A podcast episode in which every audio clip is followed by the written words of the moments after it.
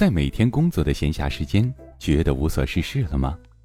找不到自己的人生方向吗？还是在自己的人生十字路口不断的徘徊不前呢？你是否也烦恼过如何找到自己热爱的事业？你的人生有什么可能？你更尊敬哪一种人？你为什么而工作呢？朋友，谨以此文送给在苦难中的你，在装睡的你，怕走弯路的你，送给不完美的你，爱自由的你，追寻生命意义的你。感谢您倾听由古典编写、叶痕播讲、由喜马拉雅出品的《你的生命有什么可能》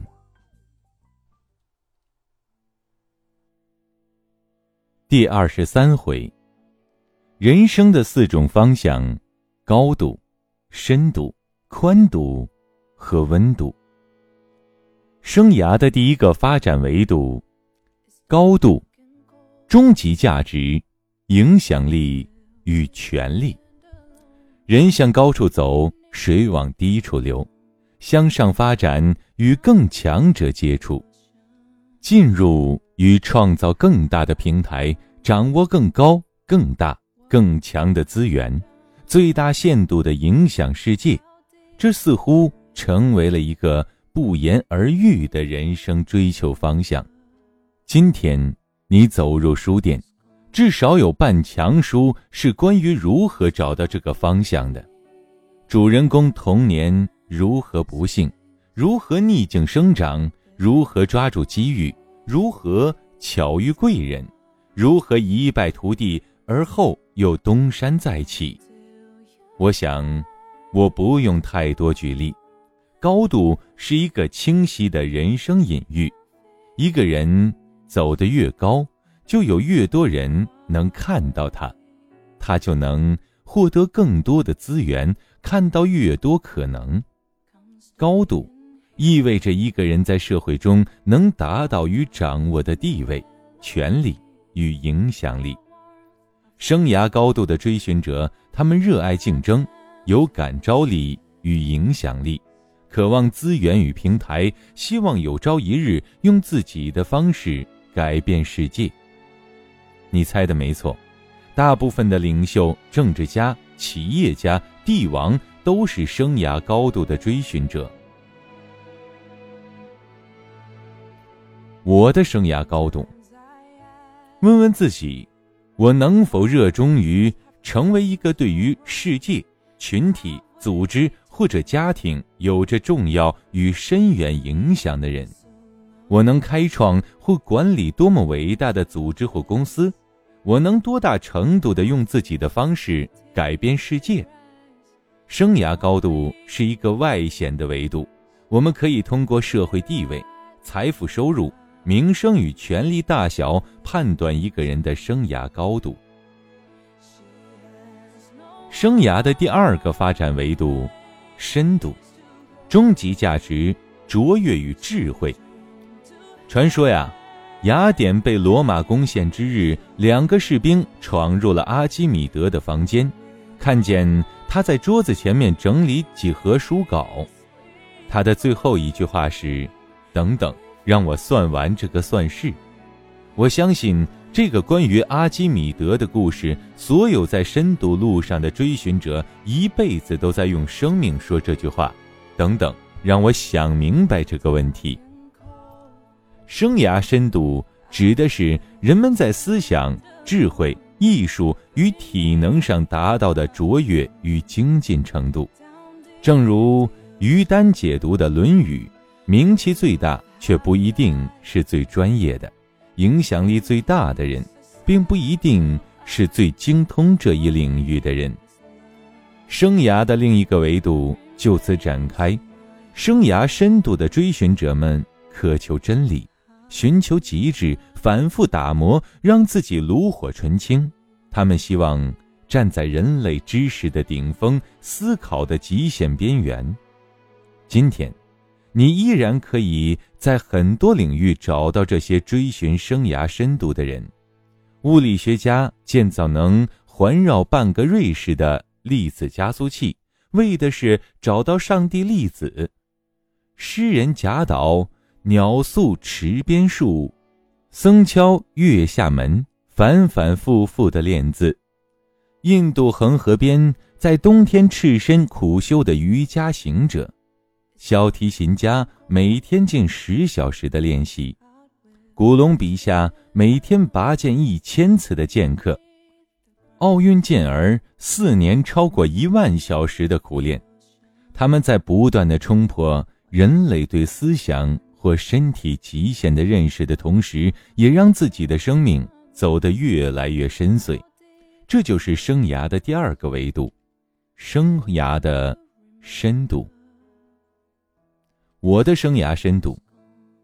问问你自己，你是否曾渴望在某一个领域达到最高的知识或技能水平？你是否对突破自己某方面的极限感到兴奋？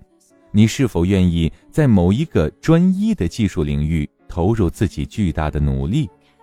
生涯深度往往通过行业内的专业奖项评定，如学术界的学术地位、科学界的诺贝尔奖、新闻界的普利策奖、体育界的奥林匹克金牌等。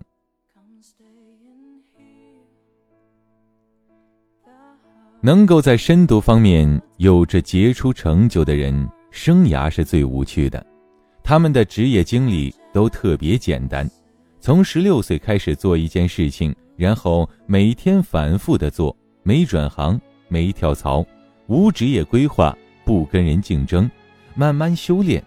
突然有一天，他们声名鹊起，成了高手。我写着都觉得无聊，不知道他们是如何过下来的。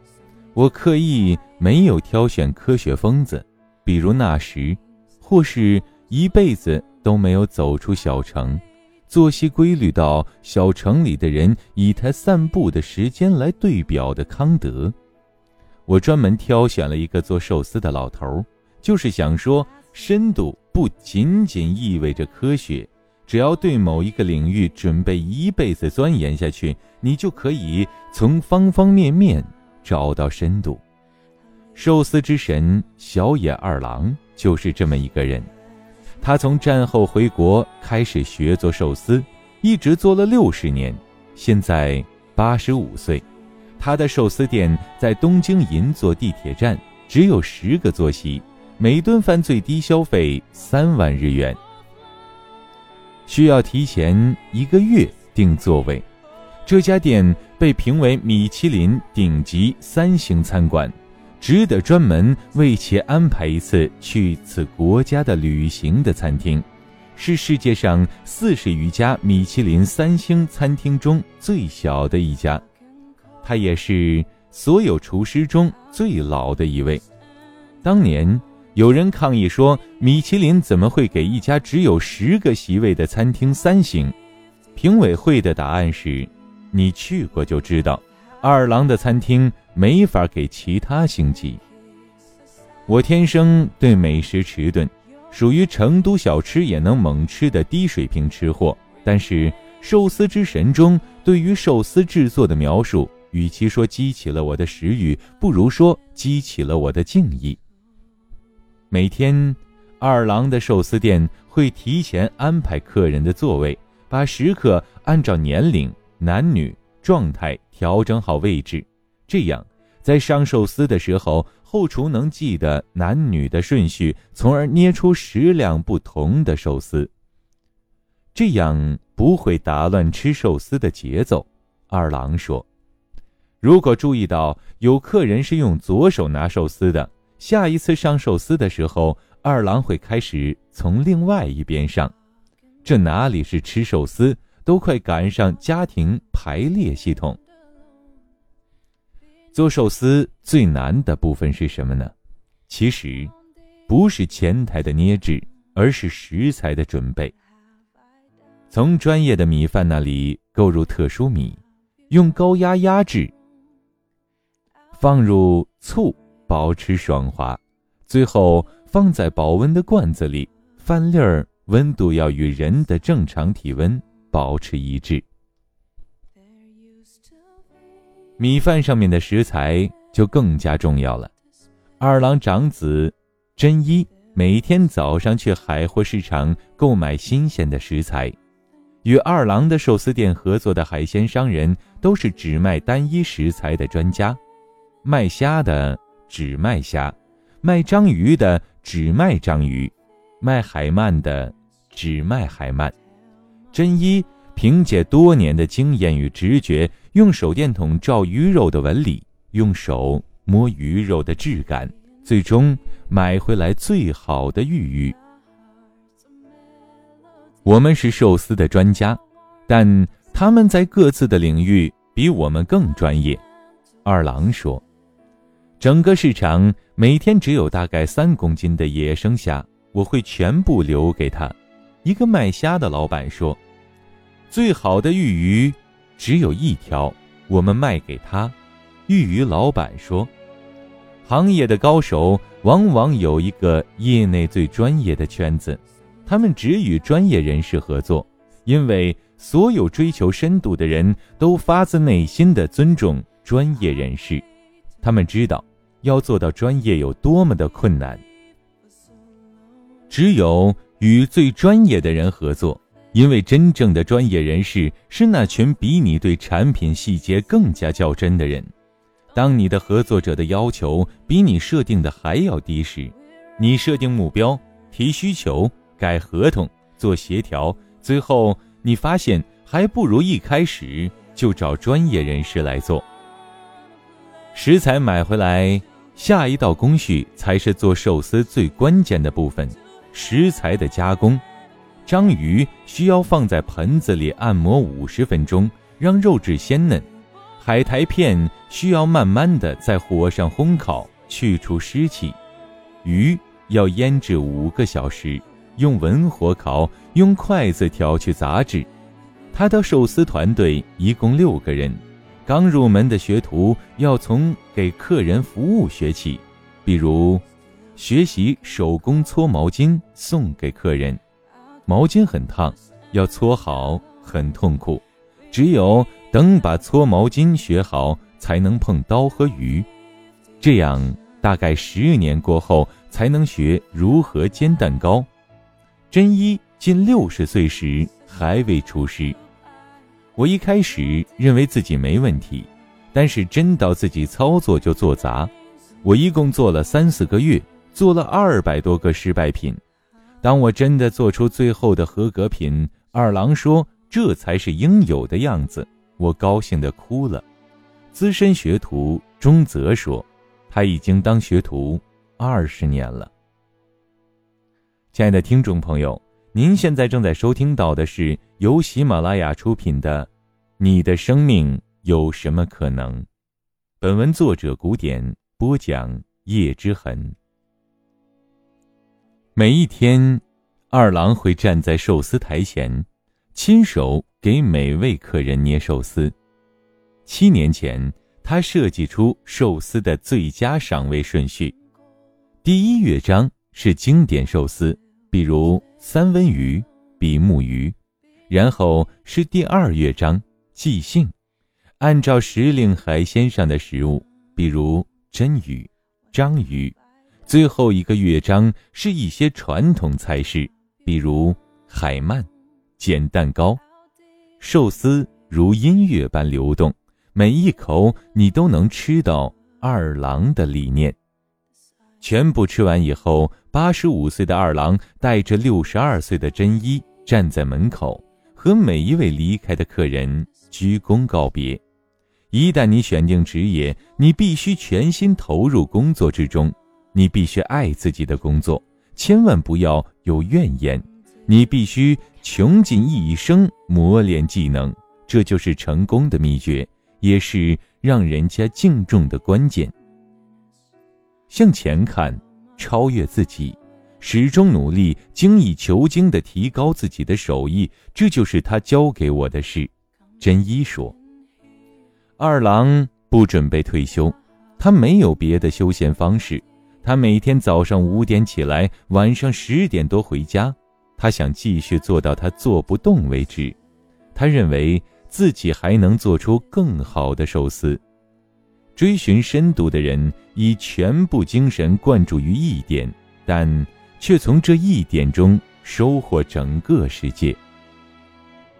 美食家、作家山本一弘说：“伟大的厨师有以下五种特质：首先，对待工作很认真，维持最高水平的表现；其次，一心提升自己的技术；第三，爱干净；第四。”他们是领导者而非合作者，他们固执地坚持自己的方式。